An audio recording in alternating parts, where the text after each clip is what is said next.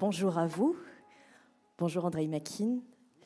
Merci de revenir à Jardin d'hiver. En 2019, peut-être que certains et certaines d'entre vous euh, étaient là déjà dans le public, vous étiez venu nous présenter Au-delà des frontières, qui est un, roman à la structure assez complexe, avec une mise en abîme, un jeu de, de double, de masques, un roman que certains critiques avaient qualifié de dérangeant et, scandaleux. Je pense que vous vous en souvenez bien. Vous n'y étiez pas allé de main morte sur euh, votre charge contre le politiquement correct. Et puis depuis, il y a eu euh, L'ami arménien, ça c'était il y a deux ans. Et le retour, je trouve, à une écriture euh, plus classique, plus subtile, empreinte d'énormément d'humanité, de, nostalgie. Si vous n'avez pas lu ce livre, euh, courez l'acheter à la, à la sortie. Euh, une écriture que connaissent peut-être celles et ceux qui vous avez découvert avec le testament français prix Goncourt et Médicis en, en 95. bon, c'est difficile de citer des titres dans votre œuvre, et puis je sais que vous n'aimez pas trop ça, qu'on décline votre CV d'écrivain. En tout cas, dans ces livres que j'ai mentionnés, on retrouve euh, les thèmes qui font votre signature. Il y a l'histoire, l'exil, l'amour, les fragments d'une vie, les interstices assez lumineux, et puis la, fugacité de nos existences. Le roman dont on va parler cet après-midi, qui s'appelle L'ancien calendrier d'un amour, est euh, de cette même veine, je crois. Euh, c'est un petit roman de moins de 200 pages qui vient d'être publié chez Grasset, il y a quelques jours, au mois de janvier, qui propose une traversée singulière du XXe siècle, un XXe siècle russe, européen, euh, raconté à hauteur d'homme. Alors non pas un homme illustre, mais un homme ordinaire qui est plongé malgré lui dans l'extraordinaire furie des révolutions, des conflits mondiaux. Ne vous attendez pas à un, roman historique. Andrei Makin joue plutôt avec le temps dans, dans ce roman. Vous allez l'entendre pendant cette heure d'échange. On va essayer de ne pas tout vous dire sur, euh, sur ce livre. Et puis surtout, on vous laissera un petit peu de, temps à la fin pour poser vos questions et pour réagir. Je parlais de ce nombre de pages, André Makin, en disant que c'était un petit livre uniquement par la taille, moins de 200 pages pour raconter une vie. Ça peut paraître peu, surtout quand cette vie est celle d'un vieux monsieur de 90 ans qui a traversé le siècle. Je me doute que cette concision, c'est déjà un, un message en soi, une intention. Hein. Oui, euh, vous avez parlé euh, du roman historique. On peut le lire comme un roman historique. Mais les romans historiques donnent souvent lieu à des grandes sagas, des péplums qui sont assez faciles à faire aujourd'hui parce que nous avons Wikipédia, n'est-ce pas? Et les auteurs euh, peuvent tout simplement ouvrir leur Internet et prendre tous les événements, la résistance, la guerre civile en Russie, la révolution russe, etc. Et ça me paraît un peu artificiel comme procédé. Moi, ce qui m'intéresse, c'est, ce n'est pas seulement la grande histoire, mais comment cette grande histoire devient notre histoire. Parce que ce que nous vivons aujourd'hui, on nous parle à toutes les radios, à toutes les télévisions, de la possibilité de la troisième guerre mondiale. Et on le parle d'une façon très légère. Chaque fois, ça m'étonne. Euh, moi, j'ai connu la guerre en Afghanistan. Je sais que ce que c'est. Je sais que c'est extrêmement dur et qu'il y a beaucoup de victimes, et victimes souvent innocentes, et parler avec cette légèreté de la Troisième Guerre mondiale me paraît irresponsable. Mais pourquoi parle-t-on euh, sur cette légèreté? Justement parce que, à mon avis, tous ces euh, experts euh, autoproclamés, ils pensent connaître l'histoire, mais pas l'histoire individuelle. Et ce que je voudrais dire dans ce livre, c'est tout simplement montrer comment chacun de nous préserve euh, notre unicité, parce que nous sommes tous uniques, nous sommes tous fragiles. Comment cette fragilité, cette unicité, cette singularité est préservée dans ce grand brasier euh, de, la grande histoire? comment notre petite flamme intérieure peut survivre dans ce brasier, dans cet incendie? Vous parlez de singularité, de notre individualité, et en même temps, vous, décochez, je crois, une, petite pique à la façon de raconter une vie dès la première phrase. Dire le sens de nos vies est moins facile que d'exalter leur complexité. À quoi ça renvoie, cette exaltation de, de la complexité d'une vie humaine? Il s'est développé en France de nos jours quelque chose qu'on appelle, que, que vous connaissez très bien, qu'on appelle l'autofiction. L'autofiction. Euh, nous, vivons dans un monde extrêmement égoïste, euh, égotiste. Chacun se croit euh, plein de tels abysses, de tels abîmes de sens, et il ne regarde pas l'autre. Moi, ce qui m'intéresse, c'est plutôt l'autre, ou le regard d'autrui posé sur moi et mon regard posé sur lui. C'est un échange. Et ça donne, ça donne justement souvent ce genre de roman où on se creuse, on pense à, à ces petites névroses, à ses, son introspection névrotique et narcissique. Il y a beaucoup de narcissisme dans le roman d'aujourd'hui, dans les livres d'aujourd'hui. Moi, je pense que la complexité, vous parlez de la complexité d'une vie, elle réside euh, dans l'art et dans notre capacité à arrêter le temps, à vivre un instant comme si c'était le dernier instant de notre vie ou l'instant unique de notre vie. Ce que vivent ces deux personnages qui se retrouvent au milieu au milieu de, cette énorme avalanche historique qui était la, révolution russe et la guerre civile en Russie. Puis donc il y aura l'émigration, euh, la, la, Seconde Guerre mondiale, la résistance, et ainsi de suite. Donc c'est un roman d'aventure aussi. Mais ils réussissent dans ce laps de temps très court à recréer un univers qui est à eux, qui est parfaitement singulier, qui ne copie personne, qui n'imite aucun, aucun mode de vie prôné par la société. C'est leur univers. Et l'idée me, paraissait, euh, quand, quand, ce, ce, vieux monsieur, donc le personnage Valdas Bataïev, euh, l'idée me paraissait très intéressante. Euh, comment cet homme qui a été entraîné par la grande histoire, qui aurait dû se fondre complètement, être dilué dans la grande histoire et il n'en resterait plus rien. Il a pu préserver quand même ce quelque chose d'inimitable. Il est resté toujours lui-même. Et la femme qu'il a rencontrée, Taya, elle a, malgré ses blessures, malgré le rejet de la société, elle a pu rester elle-même dans ce, grand, sous, sous ces rafales de la grande histoire. Avant même d'entrer dans cette vie de Valdas Bataïev, vous venez de donner son nom, je dois vous dire que moi, la structure même du roman m'a interrogé, vous touchiez du doigt déjà sur finalement ce qu'est une vie humaine. Et là, on a euh, quelques fragments d'une vie et puis de, très grandes ellipses temporelles. Est-ce que cette forme avait ce but-là de, dire au fond ce qu'est une vie, non pas ce, trop-plein permanent comme vous sembliez l'évoquer, mais juste des petites touches et puis des grandes plage de blanc. Oui, vous parlez des petites touches. Je vais vous citer, ça me vient à l'esprit, euh, deux lignes d'un poème, mais c'est deux lignes, une petite strophe, qui, à mon avis, forme déjà un, poème. C'est un, poète russe qui a fait la guerre et qui a décrit sa guerre à lui de cette façon. Euh, je suis en train de creuser une tranchée, virgule, peut-être ma tombe. Et tout est dit. Il n'y a rien à ajouter. Le soldat qui creuse une tranchée pour s'abriter, mais peut-être ça sera sa tombe. Et voyez-vous, nous pouvons écrire des, centaines de pages sur les atrocités de la guerre, etc. Mais là, on est saisi, parce que c'est sa psychologie. Tout vacille entre la protection de sa vie, peut-être la survie, et puis la mort. Et dans deux strophes, il a réussi à dire beaucoup plus de choses que certains auteurs de, de romans historiques dans des grandes sagas, dans des grands péplums de 300 pages ou 600 pages. Vous voyez, je pense que tout dépend du style. Il faut se concentrer sur des, événements clés. J'aurais pu parler pendant de, de, longues pages de la résistance française, dont je connais l'histoire, n'est-ce pas? Et les lecteurs euh, s'y seraient mieux peut-être reconnus. Mais le, seul détail, euh, un vélo-taxi qui circule à Paris, parce qu'il n'y a plus d'essence, donc pendant euh, pendant l'occupation, il y avait pas mal de vélo-taxis. Et Valdas devient ce chauffeur de vélo-taxi, ce conducteur de vélo-taxi. Et dans la, la remorque euh, de, de son vélo-taxi, sous le siège du passager, il cache les documents que lui transmettent les résistants. Voyez-vous, parfois, un détail de ce genre est beaucoup plus parlant que, euh, que la reprise de toute une histoire, des pans d'histoire euh, qu'on peut très bien trouver ou dans d'autres livres ou tout simplement sur Internet.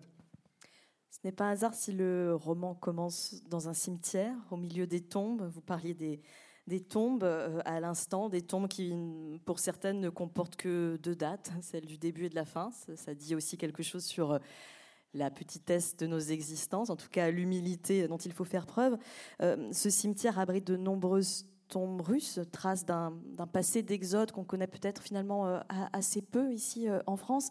Et donc c'est là que le narrateur, qui peut être euh, vous, vous le disiez à l'instant, rencontre donc ce, vieux russe fatigué qui s'appelle Valdas Bataïev, qui est vraiment un vieux monsieur qui va lui raconter son histoire.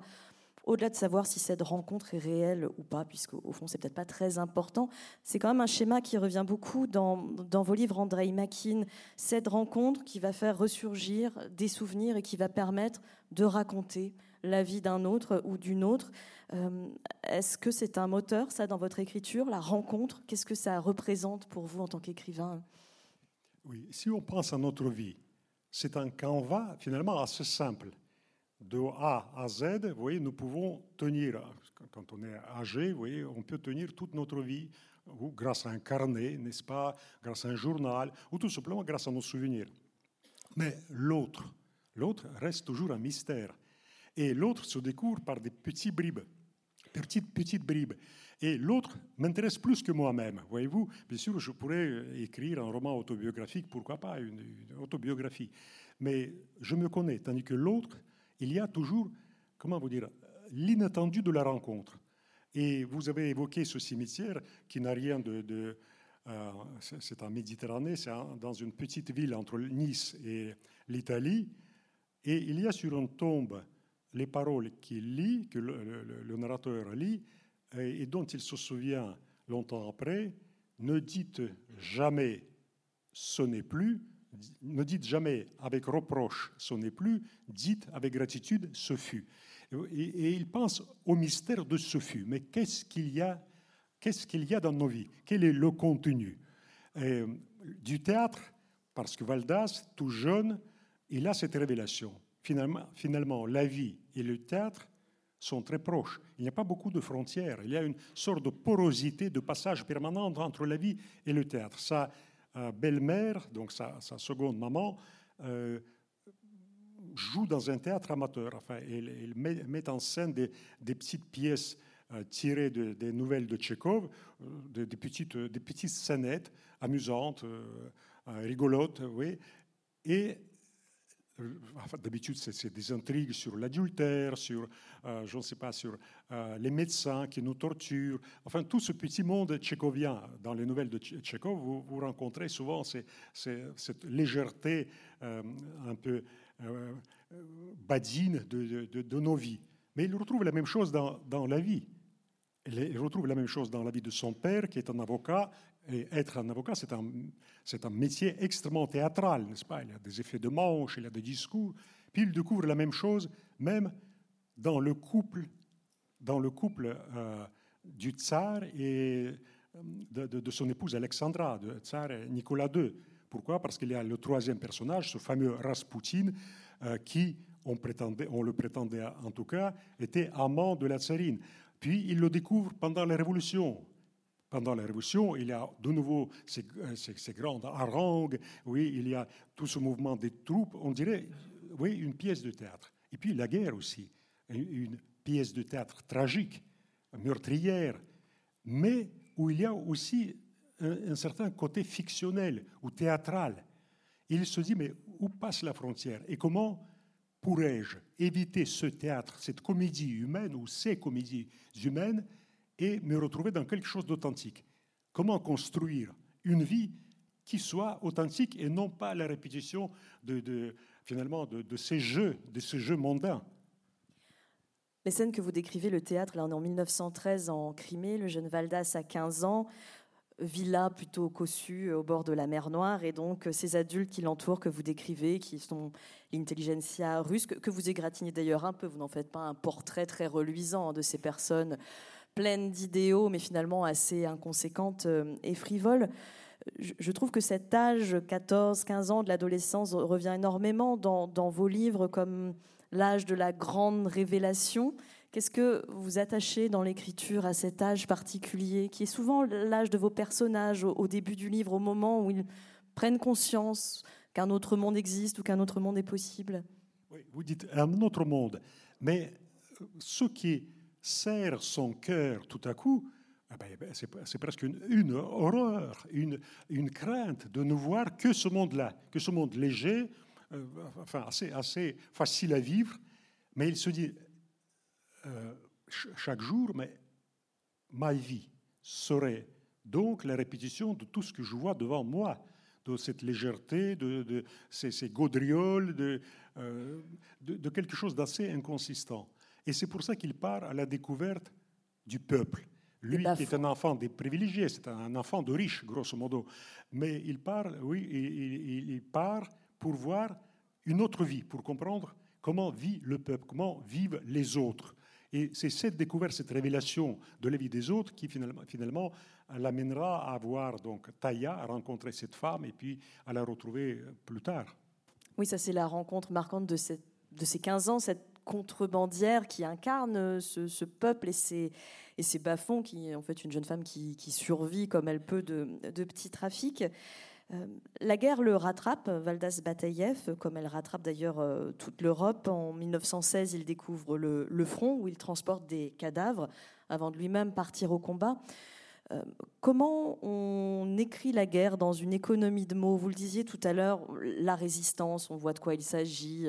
J'aurais pu en faire des tartines, j'ai choisi quelques petits éléments. Est-ce que c'est la même approche que vous avez eue pour raconter la guerre, qui est un thème qui revient là aussi énormément dans votre œuvre? Savez-vous par quel auteur était inspiré euh, Léon Tolstoï dans Guerre et paix? Il était inspiré par Stendhal. Et euh, Stendhal, qui a très bien décrit la, dans la Chartreuse, donc dans la, euh, la bataille de, Waterloo, euh, il le décrit comme quelque chose de décousu. Et le soldat le, la voit la guerre comme cela. Oui, c'est après, quand les généraux et les maréchaux commencent à nous raconter comment ils ont mené le peuple vers la victoire, que tout devient logique. Mais quand un petit troufion, un fantassin, se retrouve sur le champ de bataille, il ne voit pas ces mouvements de troupes, il ne voit pas la stratégie, il, a peur, il voit les balles, il entend les balles qui sifflent, il voit les explosions, il voit la mort de ses, proches, euh, et il n'a pas si vous voulez, d'image d'ensemble. C'est pour cela qu'il faut rester au niveau de la vision de ce soldat et non pas euh, s'inspirer des, récits post-factum a posteriori, quand les, généraux commencent à vous expliquer qu'ils ont tout prévu, que finalement, dès le début, ils, ils savaient comment, euh, comment faire la guerre. Et dans, euh, chez, chez Tolstoï, d'ailleurs, dans Guerre et paix, euh, il y a cette scène formidable avant la bataille de, la Moscova, comme vous l'appelez. Les Russes l'appellent la bataille de Borodino. donc, les Russes, les Français vont aborder les Russes, attaquer les Russes, l'armée russe, et dans l'état-major russe, il y a beaucoup de, généraux allemands. Et les Allemands, très disciplinés, voyez, ils ont déjà tout prévu, ils savent comment la, euh, la, bataille va être menée. Et chez Tolstoï, il y a cette phrase, voyez, il y a un général allemand qui dit, oui, die erste Kolonne marchiert, die zweite Kolonne marchiert, oui, la première colonne va marcher dans ce sens-là, la deuxième colonne va marcher dans ce sens-là. Sauf que, sur un champ de bataille, rien ne se passe comme cela. Ça, c'est très bon pour des romans historiques, vous voyez, où tout est prévu. on peut retrouver tout sur Internet ou dans, les mémoires des, généraux. Dans, la vraie bataille, rien n'est prévu. Et quand on posait la question à Napoléon, qu'on croyait être un stratège absolument infaillible, mais comment faire la guerre? Comment va-t-on faire cette, cette bataille? Il disait, écoutez, c'est très simple, on s'engage et puis on voit. Oui, ça peut être un colibé qui, nous ferait sourire. On s'engage et puis on voit. Mais il disait une vérité profonde, c'est que tout est tellement imprévisible, que ce soit dans la guerre, que ce soit dans la vie, que tout calculer, il est impossible. Et j'ai essayé de transmettre ça dans le livre. Bien sûr, il y a la logique de la vie, la, la logique de l'existence humaine, mais elle est imprévisible. Elle est imprévisible. Et euh, montrer cet imprévisible, je pense que c'est donner de la vraie liberté aux personnages. Les personnages doivent être libres, sinon ils deviennent juste des porte-voix, de porte-parole de l'auteur. J'ai été très étonnée en, lisant quelques-unes de vos interviews récentes d'apprendre que ce livre, vous ne l'aviez pas écrit euh, l'an dernier sur fond euh, d'actualité qu'on connaît tous, de, guerre en Ukraine. Euh, pourquoi revenir, creuser encore une fois ce sujet de la guerre, si ce n'est là comme pour alerter encore une fois ou rappeler l'horreur qu'est une guerre? C'est un thème fort dans, dans, votre œuvre. Vous disiez, vous, vous l'avez vécu, la guerre, vous l'avez faite, vous l'avez écrite à de nombreuses reprises. Qu'est-ce que vous cherchez encore à, creuser, à explorer ou à dire en faisant un livre dont elle est un des thèmes? Oui, non, le, roman a été rattrapé par l'actualité. La, par je, ne l'ai pas écrit du tout euh, pour parler de la guerre en Ukraine, pas du tout. C'était bien avant. Mais c'est vrai que l'action se passe dans les mêmes terres. Il se passe en Crimée, il se passe en Ukraine. Enfin, euh, euh, à l'époque, ce territoire ne s'appelait pas l'Ukraine, ça n'existait pas, ça s'appelait la Petite Russie. Mais n'importe, c'était, la même région, c'est le même contrée. Et quand vous dites euh, que rappeler à plusieurs reprises les dangers, les atrocités, les cruautés de la guerre, je me dis que sans être une mission pour moi, c'est quelque chose qui vient naturellement. Euh, j'ai en face de moi aujourd'hui, comme je vous ai dit, cette très grande légèreté, presque l'insouciance des experts. Oui, je vois ça à la télévision ou à la radio, des, des, gens euh, autodésignés qui disent, mais finalement, oui, la Troisième Guerre mondiale, la guerre atomique. Et je me dis, mais est-ce qu'ils se rendent compte de quoi ils parlent? De quoi ils parlent Il y a quelques scènes dans ce livre, Valdas a été blessé, où on sent à quel point c'est inhumain la guerre. Notre prochain, notre frère humain devient notre ennemi, il doit ou bien vous tuer ou bien être tué. Être tué. Euh, ça, ça nous paraît, ça nous paraît euh, naturel parce qu'il s'agit de la guerre. Mais non, ce n'est pas du tout naturel. C'est atroce. Nous sommes sur ce, petit globe qui s'appelle la planète Terre nous sommes euh, extrêmement fragiles. Nous sommes assaillis, ne serait-ce que par l'épidémie, la dernière épidémie que nous avons connue, et nous faisons tout pour nous faire disparaître. Donc on vit dans un théâtre d'absurde, dans un théâtre d'horreur, dans un théâtre absurde. Et si une voix ne se lève, ne se lève pour le dire, à, quoi sert la littérature dans ce cas-là? C'est vrai que ma voix a été euh, pas mal bâillonnée et étouffée les derniers temps, mais j'essaie quand même de le dire. Et vous voyez, à Rennes, je peux parler devant, devant vos lecteurs et leur répéter la même chose. La guerre, ce n'est pas une plaisanterie. Euh, Omar Sy, vous avez peut-être entendu parler de son film Les Tirailleurs. Il a dit quelque chose qui a provoqué l'acteur, le comédien Omar Sy, qui est sénégalais qui a provoqué euh, un grand tumulte de, de, contestation. Il a dit, mais finalement, je n'ai pas attendu, l'Ukraine pour savoir que la guerre tuait. Et en un sens, il avait raison. Le pape est venu dernièrement euh, dans la République de Congo, RDC. Et personne n'a parlé que en 2003, la guerre, la deuxième guerre euh, du Congo s'est terminé avec un bilan de 5 millions de morts. On en parlait très peu finalement. C'était loin. Qu'est-ce que c'est que ça? C'est les Africains qui se déchirent, ça ne nous concerne pas. Nous, nous nous, intéressons à nos championnats de, football, etc. C'est beaucoup plus intéressant. Mais sauf que ces guerres nous concernent. Le Soudan, les guerres terribles, ça nous concerne. La Libye, ça nous concerne. L'Irak, 500 000 personnes, ça nous concerne. Et quand on a posé, une journaliste américaine qui a posé cette question à Madame Madeleine Albright, ministre des Affaires étrangères américaine. Mais quand même, il y a un demi-million de personnes massacrées, les enfants, les femmes, les vieillards. Vous savez ce qu'elle a répondu? Elle a dit, mais ça en valait la peine, ça en valait la peine. Et je me demande si cette femme avait des enfants, elle est morte, paix à son âme. Mais dire cette atrocité, ça en valait la peine, c'est-à-dire un demi-million d'êtres humains, de nos frères humains, qui, nos sœurs humaines qui disparaissent, ben, c'est pas grave. C'est la réelle politique, n'est-ce pas? Une autre façon de, raconter la guerre dans un roman qui a pour titre L'ancien calendrier d'un amour et qui joue avec le temps, c'est effectivement aussi de montrer euh, les différentes temporalités. Vous avez parlé de la confusion, mais aussi le, calendrier dans lequel basculent ceux qui guerroient et qui vivent finalement dans un autre espace-temps que, ceux qui ne, sont pas au front. Je vais vous proposer de nous lire un extrait, André Makin, et on, pourra ensuite parler du temps et de ce fameux calendrier. Ça, se termine Ça se termine derrière, juste. Jusqu'à quelle page? Ah, ici, non? ici. Vous me pardonnerez mon accent. Euh, j'ai proposé à Justine, elle a dit non, mais euh, les, les, Bretons vous, vous, Je me suis dit que pardonneront votre accent. d'André Makin que ma voix. Vous me pardonnez mon accent. Une lettre le rattrapa au nord de la Crimée. Un officier qu'il avait croisé durant la prise ratée de Petrograd, l'ancien Saint-Pétersbourg, lui, euh, un officier qu'il avait croisé durant la prise ratée de, de Petrograd, euh, lui transmit une enveloppe fatiguée qui avait beaucoup souffert des intempéries et du retard aussi. La missive, datée de janvier 1920, était vieille de neuf mois. Valdas pensa à Kathleen, sa fiancée, mais ne reconnut pas son écriture. Non, c'était Léra, sa belle-mère.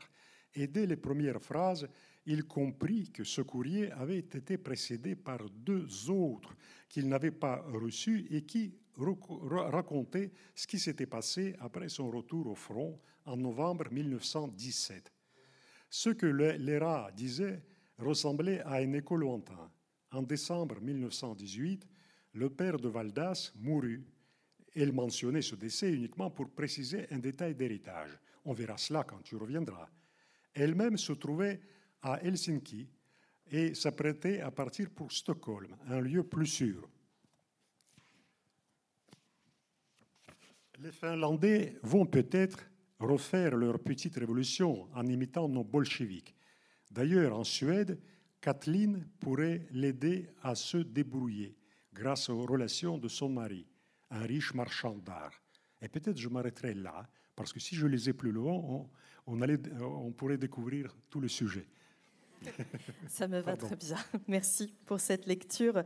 Euh, vous l'avez dit, et c'est une question qu'on peut se poser en lisant ce, livre. cet homme va vivre des trahisons. C'était un peu le sujet de, l'extrait que, vous venez de nous lire, André Makin. Il vit évidemment l'horreur de la guerre. Et moi, je me suis demandé en lisant le livre, mais pourquoi il ne bascule pas dans la folie ou dans l'aigreur la plus totale? Et vous l'avez un peu dit tout à l'heure, finalement, c'est parce qu'il a vécu un moment très particulier un moment d'amour avec cette contrebandière qu'il avait déjà croisée une première fois à l'adolescence, la fameuse Taya, et puis qu'il va retrouver euh, des années plus tard et avec laquelle il va vivre une sorte de, de parenthèse enchantée euh, qui va se nicher dans une bizarrerie de calendrier qui donne d'ailleurs son titre à votre roman. Expliquez-nous cette bizarrerie de, calendrier. Je, ne savais pas qu'il y avait eu ce. Oui, donc l'ancien calendrier, c'est très simple. Les Russes ont deux calendriers, c'est pour ça qu'ils fêtent leur fête deux fois. Donc ça, ça, leur profite pour avoir deux, de Noël, etc. Euh, l'ancien calendrier, c'est le calendrier julien de l'Empire russe qui a deux retards sur votre calendrier, sur le calendrier grégorien, euh, le calendrier européen.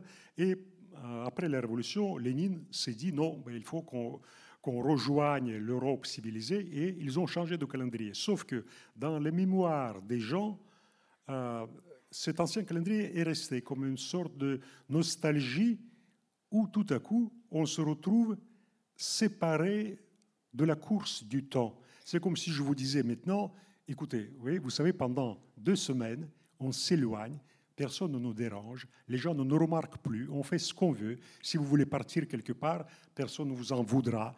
On ne travaille pas pendant ces deux semaines. Euh, et on est libre complètement pendant deux semaines. Et c'est exactement ce qu'ils ont vécu. Autour d'eux, c'est le paradoxe d'ailleurs de leur vie, c'est la guerre civile, c'est les atrocités, mais eux, ils vivent dans le monde qu'en quelques jours, ils ont réussi à construire. Et pour moi, la question, c'était bien cela. Pourquoi ne pas vivre comme ils vivent? Qu'est-ce qui nous empêche, à nous, de vivre dans cette plénitude, cette sérénité, euh, euh, cet amour euh, ineffable, certes extrêmement bref, mais où il y a déjà tous les éléments d'éternité, où il se croit éternel, parce que le temps n'existe plus. Le temps, disait saint Augustin, c'est l'image mobile de l'éternité. L'image mobile. Mobile, donc, elle nous entraîne. Mais si nous réussissons à arrêter ce temps-là, arrêter cet instant, à vivre pleinement, pleinement l'instant présent, donc nous sommes dans l'éternité. Nous sommes égaux de Dieu dans ce cas-là. C'est vrai que vous allez me dire, oui, mais nous sommes des pauvres mortels et nous sommes assujettis à notre travail, aux rythmes sociaux, au rythme de notre famille, etc. C'est vrai. Mais pourquoi ne pas essayer? Pourquoi ne pas suspendre ce temps? Eux, ils le font parce qu'ils sont rejetés par la société. Euh, Taya, c'est une femme blessée, profondément blessée, rejetée, mais qui a cette force ultime, c'est d'offrir à Valdas le salut physique, parce qu'il l'a protégé, il l'a sauvé, mais aussi le salut spirituel. C'est de lui faire comprendre que tout ne se réduit pas à notre, notre biologie et à notre sociologie. Nous sommes ailleurs, nous sommes au-delà de cela. Oui, des années plus tard, un, pasteur protestant dira d'ailleurs à Valdas que cette parenthèse, cet amour qu'il a vécu euh, est le, sens même de la vie. Euh, de fait, dans, vos livres, Andrei Makin, et d'ailleurs j'en montre un précédent qui avait un titre très explicite et très beau aussi, le livre des brèves amours éternels. Les, amours sont toujours euh, éphémères, assez peu contingentes. Euh, on a plutôt aujourd'hui, j'ai l'impression, dans la production littéraire contemporaine, d'avoir des récits d'amour extrêmement ancrés dans les contingences, dans le quotidien, entre, entre les courses et la machine à laver. Ça ne fait pas un matériau littéraire qui vous intéresse? Et Vous savez, vous voyez, nous, les pauvres, mais en français et en russe, nous n'avons que ce mot, l'amour. Bien sûr, on peut dire l'attachement, la tendresse, etc. Les Grecs ont plusieurs mots pour dire, euh, il y a philia, n'est-ce pas, il y a eros, il y a euh, anteros, imeros. Imeros, c'est pour, euh, je pense, c'est l'amour pour, un objet présent, pour une présence physique. Et il y a aussi potos. Potos, le potos, c'est l'amour, c'est l'éros, mais pour quelqu'un de lointain. Quelqu'un de lointain. La personne n'est plus là. On a perdu cette personne, n'est-ce pas? Elle est morte, elle est partie, mais l'amour, persiste, l'amour subsiste.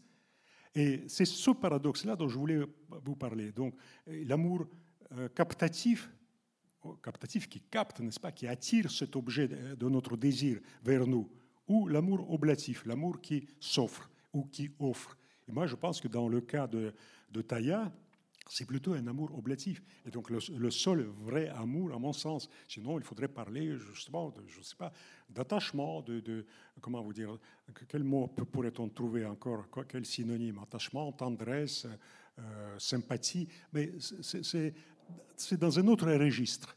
Les Grecs, oui, dans l'ancien grec, ils ont des mots pour le dire, des mots très différents. Euh, en français, malheureusement, même dans les langues modernes, peut-être parce que nous sommes devenus beaucoup trop euh, comment vous dire, trop normatif, trop, trop pressé aussi, trop réglementé. Et il nous faut un mot pour chaque objet, un, nom, un mot pour, chaque sentiment. Et pour euh, développer cela, nous n'avons qu'un choix. J'ai cité la, la, la, fameuse euh, autofiction. C'est là où on commence à remplacer la profondeur d'un sentiment par sa complexité. Vous avez très bien fait d'avoir, euh, au début, voyez, d'avoir lu ce préambule.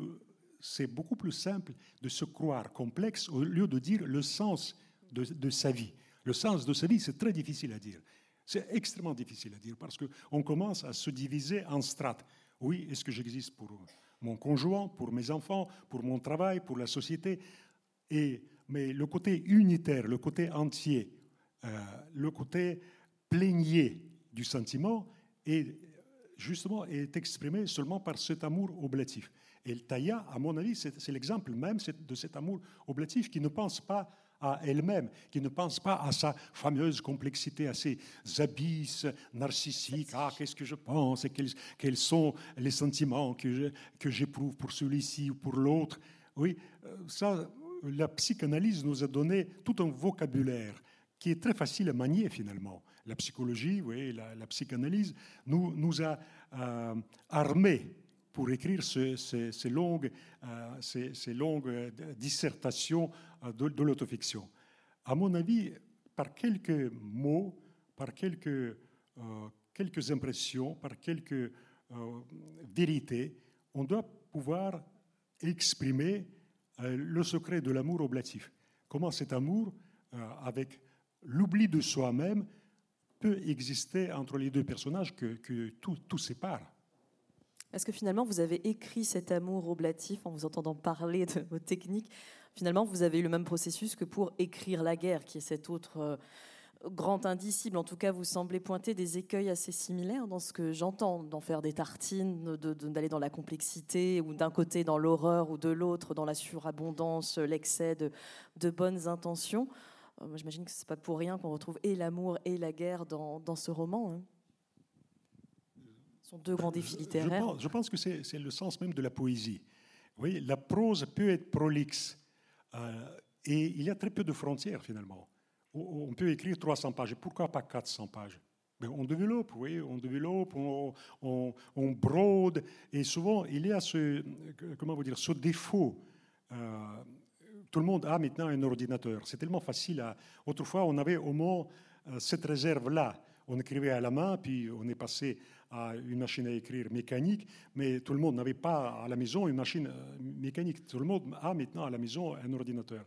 Et donc, les gens commencent à taper très facilement, à parler comme on parle à la télévision, à euh, écrire comme on écrit dans les, dans les revues de psychologie ou de psychanalyse, et je pense que c'est extrêmement appauvrissant. Les livres deviennent euh, très longs, mais ils sont très peu denses. À, mon avis, la poésie, si vous avez quatre lignes d'un sonnet, on peut tout exprimer dans un sonnet.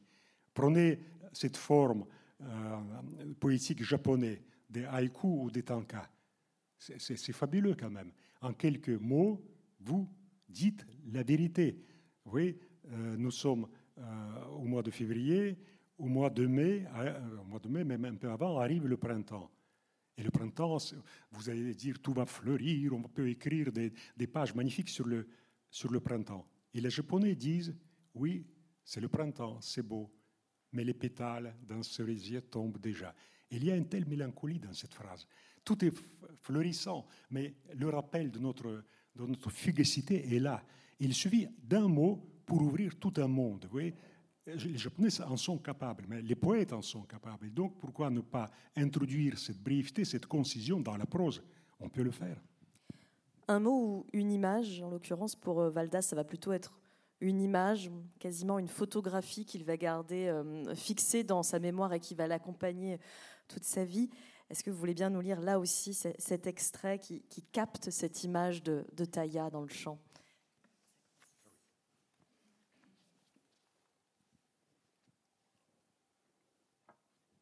Parfois, remontant vers le phare détruit, il s'arrêtait dans un champ de blé, ravagé sous les obus et les sabots de, la cavalerie. Taïa connaissait un endroit, au bout des sillons, où des épis malingres conservaient encore leurs grains. En rentrant, il les broyait et préparait les galettes qui remplaçaient leur pain. Et peut-être il faut s'arrêter là, de nouveau. Parce que sinon, vous savez, c'est comme si je lisais euh, tout le poème. Mais euh, ce qui est intéressant dans un poème, ce n'est pas le lire du, début à la fin, comme, comme je le fais maintenant, mais de le, couvrir, de le découvrir avec vos propres yeux. Parce qu'il n'y a pas une seule lecture possible. Vous voyez, je ne sais pas combien nous sommes dans cette salle, mais il y, a, il y aura autant de lectures que, que de lecteurs.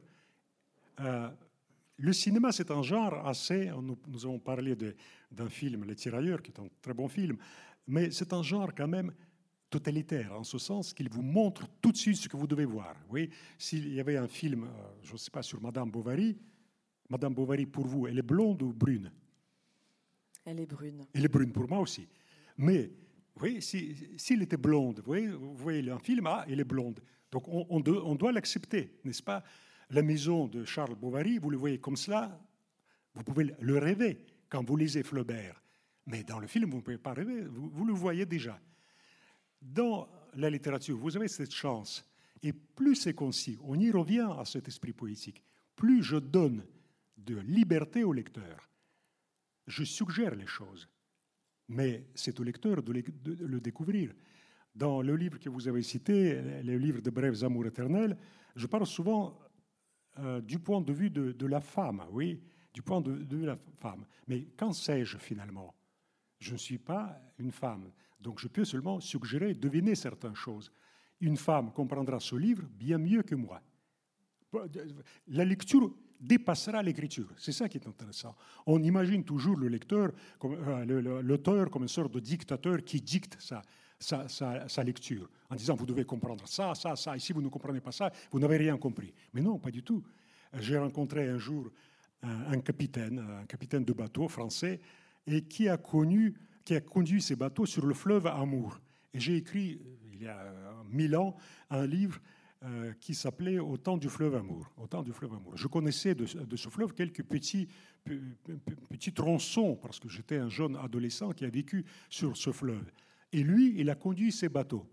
Donc, il connaissait tous les tours et détours de, ce fleuve, tous les courants, tous les, euh, toutes les, tous les écueils. Et bien sûr, sa lecture était mille fois plus riche. Il voyait beaucoup plus de choses que moi. Moi, je, je, gardais quelques, quelques souvenirs d'enfance, c'est tout. Et je, les décrivais dans mon livre. Tandis que lui, quand je, lui parlais, il me disait Oui, mais vous savez, en amont de cette ville, il y a ceci, cela. Euh, voyez-vous, il n'y a pas de lecteur et écrivain séparés. C'est une sorte de couple qui se forme. Et comme je vous dis, dans ce couple, le lecteur peut dépasser, le, peut avec son expérience, avec une expérience de femme par exemple. Taya, vous ne la voyez pas comme je la vois je suggère, je, devine certaines choses. D'après le récit de Valdas, j'imagine cette femme comme cela, elle m'a dit oui, elle habitait en Crimée, mais en Crimée, les gens sont très mélangés. Il y a des Tatars, il y a des Ukrainiens, il y a des Russes, il y a des Grecs, parce que c'était une colonie, grecque. C'était une colonie génoise, donc il y a des descendants euh, des, Génois. Et il y a même, autrefois, il y avait même un, un petit royaume de Visigoths. Vous imaginez, ça remonte loin. Et donc toute cette population est très mélangée. Mais ils ont quand même, euh, ils ressemblent un peu, comme cette femme, aux Italiens. Elle ressemble à une Italienne ou à une Tatare, oui. Mais vous pouvez l'imaginer physiquement et psychologiquement de façon beaucoup plus profonde que moi, beaucoup plus variée. Et le, seul intérêt de la véritable lecture, c'est de deviner ce que l'auteur n'a pas deviné. Il a juste suggéré, il a eu une intuition, à vous de développer cette intuition en disant, mais avec mon expérience de femme ou d'homme, ou de jeune ou, de personne âgée, je peux imaginer ça de façon encore plus profonde. Donc c'est un dialogue, mais c'est un dialogue inégal. Et souvent, c'est le lecteur qui remporte. Vous l'avez des fois, ce dialogue de façon tout à fait vivante à incarner. Vous échangez avec vos lecteurs et lectrices? Euh, Souvent avec les, les traducteurs. Avec les, traducteurs, c'est extrêmement bizarre parce qu'ils connaissent mes livres mieux que moi-même. Vous voyez, moi, je l'ai écrit et au bout de, deux ou trois ans, tous les détails, certains détails m'échappent. Mais le traducteur doit lire jusqu'à une virgule près, à une virgule près. Et parfois, avec mon éditeur anglais, il vient me voir et me dit, mais oui, vous écrivez à la fenêtre, mais à la fenêtre de quel côté de la fenêtre? Parce qu'en anglais, c'est différent. Et, oui, je découvre que, à cette occasion, je découvre la lecture anglaise de mon livre, ou britannique. Oui, ils, ils, ont une vision tout à fait différente. Et là, ce qui passe pour nous tout à fait naturellement, pour lui, non. Il faut, il faut préciser, il faut développer certains détails. Oui, parce que vous parlez de traducteur et je fais tout de suite la petite précision. Vous avez toujours écrit en français, donc c'est bien la traduction vers une autre langue. D'ailleurs, je, m'amuse d'entendre la façon dont les médias vous présentent systématiquement. Il y a une formule toute faite qui existe pour vous. Je suis sûre que vous l'avez en tête. On parle toujours de vous, Andrei Makin, comme du plus russe des écrivains français. je me suis demandé en la lisant partout si elle vous convenait cette formule. Bah, je trouve que, vous savez, grâce à votre esprit cartésien, vous aimez ces formules qui laissent un peu ébahir les Russes, parce que les Russes, et comment vous dire, ils développent leur pensée plus longuement. Voyez, par exemple, euh, je ne sais pas, euh, euh, quand vous traduisez Racine, une pièce de Racine devient deux fois plus longue en russe. Tout simplement parce que c'est la concision de Racine. Et, oui, euh, vous, vous souvenez de cette phrase dans le Britannicus, ça fait de ces strophes. Non, non, Britannicus est mort empoisonné, Narcisse a fait le coup, vous l'avez ordonné. Les Russes traduisent ça, ça prend une page. Mais la concision du français est incroyable. Enfin, vous l'avez hérité du latin. Vous l'avez hérité du latin. Le latin est déjà extrêmement compact, extrêmement concis. Mais vous l'avez développé. Euh, c'est pour ça que la Bruyère disait, si vous voulez dire il pleut, dites il pleut. dites il pleut. Euh, c'est peut-être un peu réducteur parce qu'il peut, il peut bruiner. Oui, il y a plusieurs, plusieurs sortes de, de, pluie. Mais ce que je voulais dire aujourd'hui à Rennes, à nos, nos lecteurs de Rennes, c'est que ma très grande fierté aujourd'hui, c'est que l'un de mes livres va être traduit en breton. En breton. Et je me dis, pour moi, c'est beaucoup plus exotique que le thaïlandais, que les chinois, que les japonais, parce que c'est entendu. Enfin, les chinois, ils sont un milliard, n'est-ce pas? Un milliard et demi. Donc, vous savez, quand j'étais à Pékin, elle me dit, oui, écoutez, on va commencer par un tout petit tirage de votre livre, 50 000 exemplaires. 50 000 exemplaires, c'est un tout petit tirage. Oui, je ne sais pas combien de livres vont été édités en breton, breton mais moi, je m'enorgueis euh, avant, c'était la, traduction en serrère, c'est une langue du Sénégal. En serrère, ça me paraissait déjà invraisemblable. Mais là, c'est en breton, donc euh, c'est le summum pour moi. Le russe est votre langue maternelle, le français votre langue grand maternelle, c'est comme ça que vous le disiez. J'entends ces différences sur la langue, la concision. Est-ce à dire que vous avez tricoté une sorte de troisième langue? Comment vous décririez votre langue d'écriture? Il faut, bien distinguer deux choses. La langue de communication. On est très différent dans les langues de communication, n'est-ce pas? Je ne pourrais pas, si, vous me parliez maintenant en breton ou en japonais, je ne comprendrais pas. Mais l'image que je viens de citer, euh, c'est le printemps, c'est le soleil, c'est le ciel bleu, c'est magnifique, on a tous les espoirs de, notre vie devant nous, et tout à coup, les pétales du cerisier tombent déjà c'est oui, comme, une, fissure, comme une cassure, une fracture dans, dans, cette grande joie printanière. Mais ça, on peut le comprendre, sans parler le japonais. Quand vous parlez, par exemple, si on a parlé de cette tristesse, de cette mélancolie, de cette nostalgie, un poète sud-américain, il ne parlerait pas euh, euh, d'un cerisier, il parlerait, il parlerait d'un coquillage vide qui est rejeté par, par l'océan et le vent de l'océan siffle dans ce coquillage vide, comme une espèce de voix euh, sépulcrale qui nous arrive du passé, etc. Ça aurait pu d'ailleurs une image bretonne. Hein. Euh, on a ces coquillages qui sont rejetés en Vendée ou en Bretagne. On voit ces, grands, coquillages.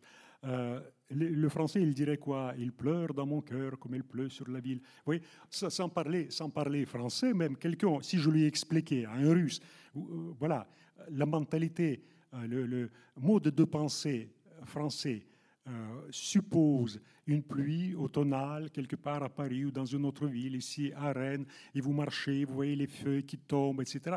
Euh, c'est quelque chose qui, qui, est tout à fait compréhensible, même sans parler la langue.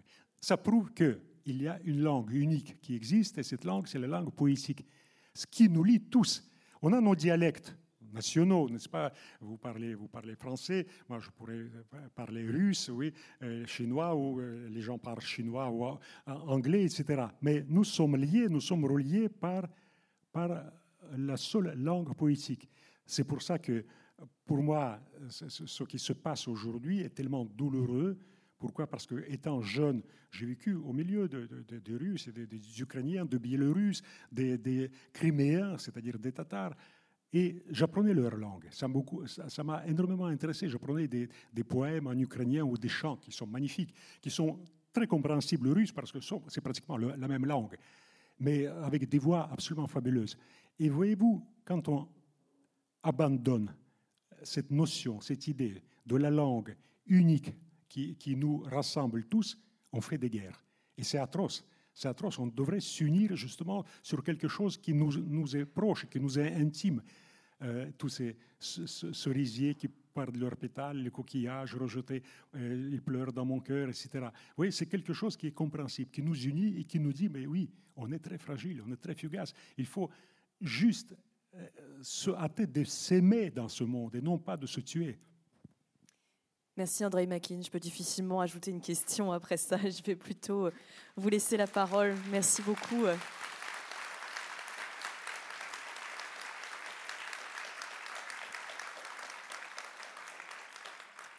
On a une dizaine de minutes devant nous. André Makin tenait à ce que le micro puisse circuler, que vous puissiez réagir, euh, le questionner. J'espérais mystérieusement, secrètement, d'entendre deux ou trois mots en breton. Ça serait pour moi la consécration. Mais si, si je pouvais entendre juste deux mots. Ça, peut être en galop aussi, ici. Oui, en galop, voilà. J'ai appris l'existence de cette langue. Est-ce que quelqu'un pouvait dire deux mots, ne serait-ce que deux mots, ou une phrase, une demi-phrase? Alors, madame, au milieu?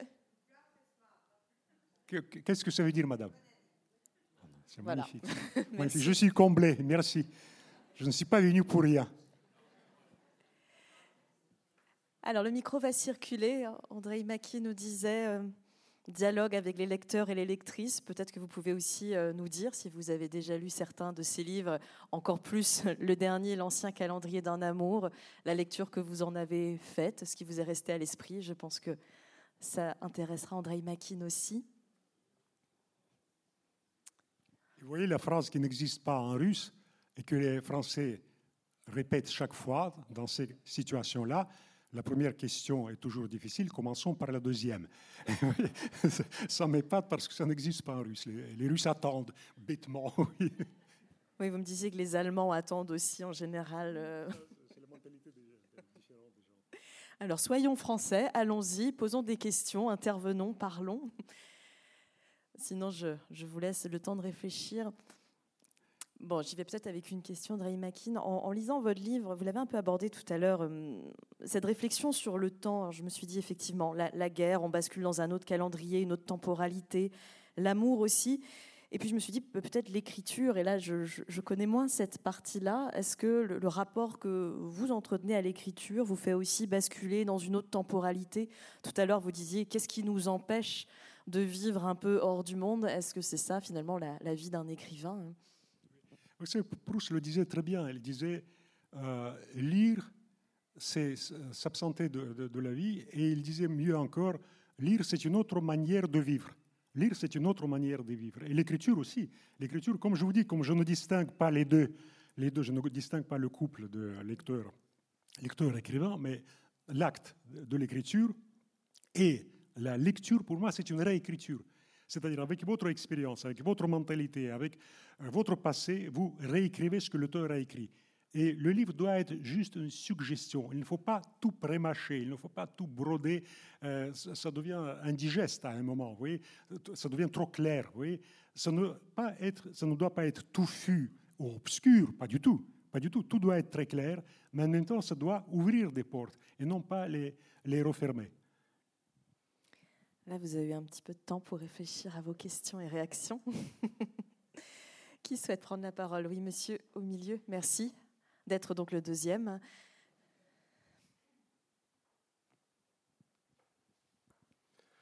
Euh, bonjour monsieur, c'est juste, euh, euh, est-ce que vous auriez un auteur français que vous recommanderiez pour parler de la guerre au XXe siècle? La guerre du XXe siècle Sur la Première Guerre mondiale, par exemple. Oui, euh, vous savez, un roman qui m'a beaucoup plu, mais il n'est pas tout à fait euh, sur la guerre, euh, c'est sur l'occupation. Sur l'occupation. c'est un jeune homme qui vit l'occupation à Paris. Et quand, j'ai lu ce roman, ça m'a beaucoup frappé parce que l'occupation, la résistance, pour moi, c'était surtout voyez, les trains qui sautaient, les, les, pauvres résistants fusillés, etc. Et c'est écrit plutôt du point de vue d'un petit bourgeois parisien et ça m'a paru passionnant, c'est François Nourricier, L'Allemande. Je ne sais pas si vous connaissez ce roman, et c'est assez dépaysant, parce que justement, il n'y a pas d'engagement. Euh, d'ailleurs, Valdas, ce n'est pas un, intellectuel engagé. Comme vous savez, il y a beaucoup d'ailleurs de, de, scènes dans les romans sur la guerre où l'homme tout de suite il comprend qu'il doit s'engager, que c'est un futur héros. Mais dans la vie, c'est pas comme ça du tout on est parfois entraîné dans l'histoire. Et dans le roman de François Nourricier, oui, je, vois ce, euh, ce, flottement. Comment nous, les simples mortels, c'est-à-dire nous ne sommes pas des héros, comment nous sommes entraînés dans la guerre et peu à peu, nous pouvons devenir ou bien traître, ou bien un héros, ou bien un indifférent. Si vous voulez, toutes les palettes humaines se découvrent pendant la guerre. C'est un, c'est un, euh, comment vous dire, c'est un indicateur assez précis. Une guerre, tout ce qui, tout ce qui est exceptionnel dans, euh, dans l'ancien calendrier de Namur, finalement, la guerre euh, paradoxalement, ça leur a permis de vivre l'amour de leur vie. Voyez-vous, donc c'est aussi possible. C'est aussi possible. Mais lisez ce roman, enfin, est-ce qu'on le trouve encore? J'imagine oui. C'est une guerre décrite de, de, façon un peu intimiste et paradoxale pour moi. Merci. Alors, ici et ensuite là-bas, voilà. Merci. Oui, bonjour. Excusez-moi, je vais poser juste deux petites mini-questions. Alors, euh, la première question, c'est parce que vous connaissez super bien les littératures françaises, russes, et euh, bah si, quand même. Et donc, ma question, euh, est-ce que vous pensez que la littérature classique russe, elle est vachement influencée par le christianisme? Parce qu'il y a tout le temps la question d'abandon de soi-même au profit des autres. Alors ça, c'est la première question. Première mini-question. Euh, première mini-question. Et la deuxième mini-question, euh, moi, j'ai jamais lu vos livres, mais ma femme, elle aime beaucoup, et moi, je veux commencer de lire aussi. Euh, quel livre vous pouvez me conseiller genre, Par lequel commencer, c'est ça Oui, voilà. vous direz d'abord à votre épouse que c'est une femme de goût. Oui, et vous le, vous le saurez, vous serez un homme de goût quand vous lirez quelques livres et vous choisirez vous-même. le livre qui va être traduit en breton, c'est La musique d'une vie. C'est la musique d'une vie. Puisqu'on est en Bretagne, pourquoi ne pas commencer par ce livre-là, La musique d'une vie? Mais en breton, peut-être ça sera d'ailleurs en bilingue, ça serait formidable. Voilà. Maintenant, en ce qui concerne l'influence chrétienne, moi je suis extrêmement circonspect quand il y a euh, le poids du christianisme qui s'impose dans une littérature. Je ne, le sens pas, pour tout vous dire. Oui, Bernanos, Mauriac, parce que le christianisme, c'est immense n'est-ce pas? C'est un corpus d'idées qui, peut nous écraser euh, euh, théologiquement parlant. C'est une théologie tellement vaste. Et quand on essaie de l'introduire dans le cœur des personnages, ça me paraît un peu artificiel. Ça peut paraître un peu artificiel. Donc, il faut être, euh, comment vous dire, prime sautier, sincère, naïf. Et si, à la fin du livre, vous arrivez à mentionner, à évoquer Dieu, tant mieux, et à comprendre notre, notre faiblesse euh, face, face à la divinité, pourquoi pas Mais il ne faut pas, dès le début, mettre ça comme un précepte. Ça, ça peut détruire l'œuvre et la liberté de l'œuvre. Merci. Monsieur, je crois là-bas, vous vouliez prendre la parole. Et si quelqu'un veut partager une idée avec monsieur, euh, le livre d'André Makin par lequel commencer, euh, sentez-vous libre de prendre le micro aussi? Allez-y. Oui, merci. vous écrivez en, en français, et je voudrais savoir, euh, vos livres doivent paraître en Russie également. Euh, ils sont donc traduits en russe. C'est vous qui les traduisez? Et comment ils sont euh, Monsieur C'est moi ici, là. et comment vos, vos, livres sont lus et appréciés en Russie? Est-ce que vous avez des retours sur oui, vos livres? Oui, mes livres été, enfin, certains de mes livres ont été traduits là-bas et ils étaient mal traduits pour tout vous dire. Enfin, c'est même pas mal, c'est une traduction moyenne. C'est la pire. C'est la pire. Parce que quand c'est mal traduit, on dit, mais non, quand même, euh, un prix Goncourt ne peut pas être ça. Donc, tout est clair. Tandis que quand euh, la traduction est moyenne, on se dit sans doute, oui, la littérature, ce n'est que cela. Je ne sais pas à quoi cela est dû, peut-être tout simplement à la précipitation. Ils ont fait ça très vite. Il y a eu deux traductrices qui faisaient la traduction ensemble. Et au milieu d'un livre, c'est le testament français, on voit comme une césure, une coupure, oui, parce que chaque traducteur, on oublie un peu ça, mais euh, un traducteur, c'est un artiste. Il a son style. Hein. Euh, il peut tuer un, auteur et il peut le sublimer. Euh, la traduction, il a, des très grands pouvoirs, le traducteur. Et donc, ça, n'allait pas, ça n'allait pas du tout. Et ce, ce que j'ai remarqué d'ailleurs, que certains poèmes que j'ai introduits dans le testament français étaient ont été très bien traduits. C'était magnifique. Il a gardé même la rime, il a versifié les poèmes. C'était sublime. La prose était quelconque. Et puis j'ai appris que c'était une traductrice de poésie au départ. Et donc ça se voyait après. Et donc je n'ai pas du tout aimé cette, traduction, mais vous savez, les traductions vivent à peu près entre 20 et 25 ans. Après, il faut tout retraduire. Je ne sais pas à quoi cela est dû. Vous avez peut-être la réponse, moi je n'ai pas de réponse. Ça vieillit plus vite que les livres. C'est étrange, hein, parce que peut-être ils sont plus connotés à une époque. Oui, ah, ils parlent la langue d'aujourd'hui, tant que le livre, il tend quand même vers quelque chose de plus classique. Et sur la réception, euh, pardon. Je vous dirais Trougaresmad, c'est merci beaucoup en breton. Merci beaucoup, merci. Merci, monsieur. Madame devant et derrière. Alors, très, très rapidement, sinon je vais me faire taper sur les doigts parce qu'il y a une séance de dédicace, mais allez-y. Bonsoir, merci beaucoup. Euh, moi, je voulais juste vous, indiquer qu'effectivement, j'ai lu le livre et une première réaction, c'est tout ce passage de, du personnage une fois qu'il est à Paris et qu'il est euh, vélo-taxi. Et là, je trouve qu'il y a une densité très différente. C'est comme si c'était un nouveau personnage euh, dans sa façon d'être euh, mis en scène. Et j'ai beaucoup aimé toutes les interventions qu'il décrit, tous les personnages qu'il porte, enfin qu'il conduit dans son taxi, différents Russes, justement, personnages russes. Et je voulais savoir que, comment vous, vous réagissez sur cette notion d'exil sur l'exil? C'est un personnage, madame, c'est un personnage transplanté. Oui, et un, exilé, un transplanté, il ne s'appartient plus, oui, en quelque sorte. Oui, quelque chose change radicalement en lui, mais c'est là où il devient intéressant. Qu'est-ce qui change et qu'est-ce qui reste immuable? Oui, vous, vous déménagez dans une autre ville déjà, vous avez d'autres habitudes, vous savez, vous vous sentez différente. Mais imaginez dans un autre pays, dans une autre époque. Et toutes ces strates, ce qui m'a intéressé chez, chez Valdas, ces strates, à quel point il est devenu autre tout en restant lui-même. Et comment il a pu préserver cette unicité, cette singularité dont on a parlé, cette petite flamme intérieure dans ce brasier de l'histoire. Parce que c'est la seule chose qui m'intéresse, à vrai dire. Comment rester authentique et unique Madame, et ce sera la dernière question. Merci.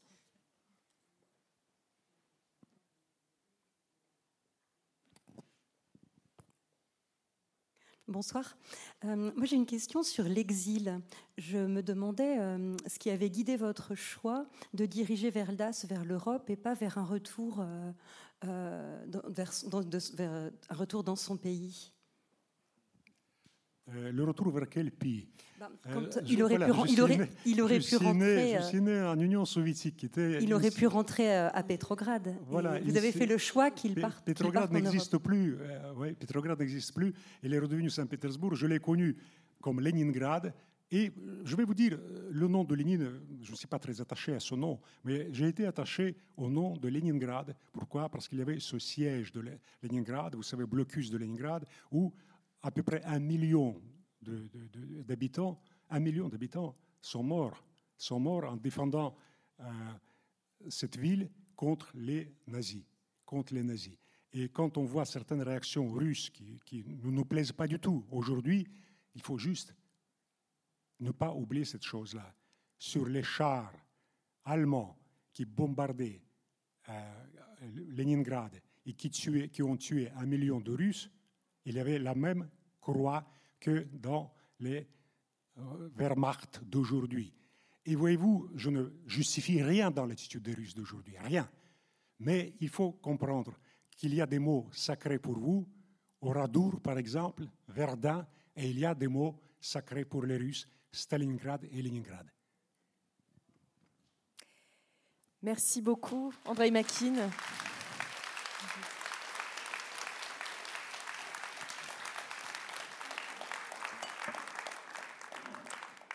Merci à vous pour votre écoute aussi. On vous retrouve juste un tout petit peu plus haut pour la séance de dédicace, donc on pourra continuer à échanger. Bon après-midi à vous.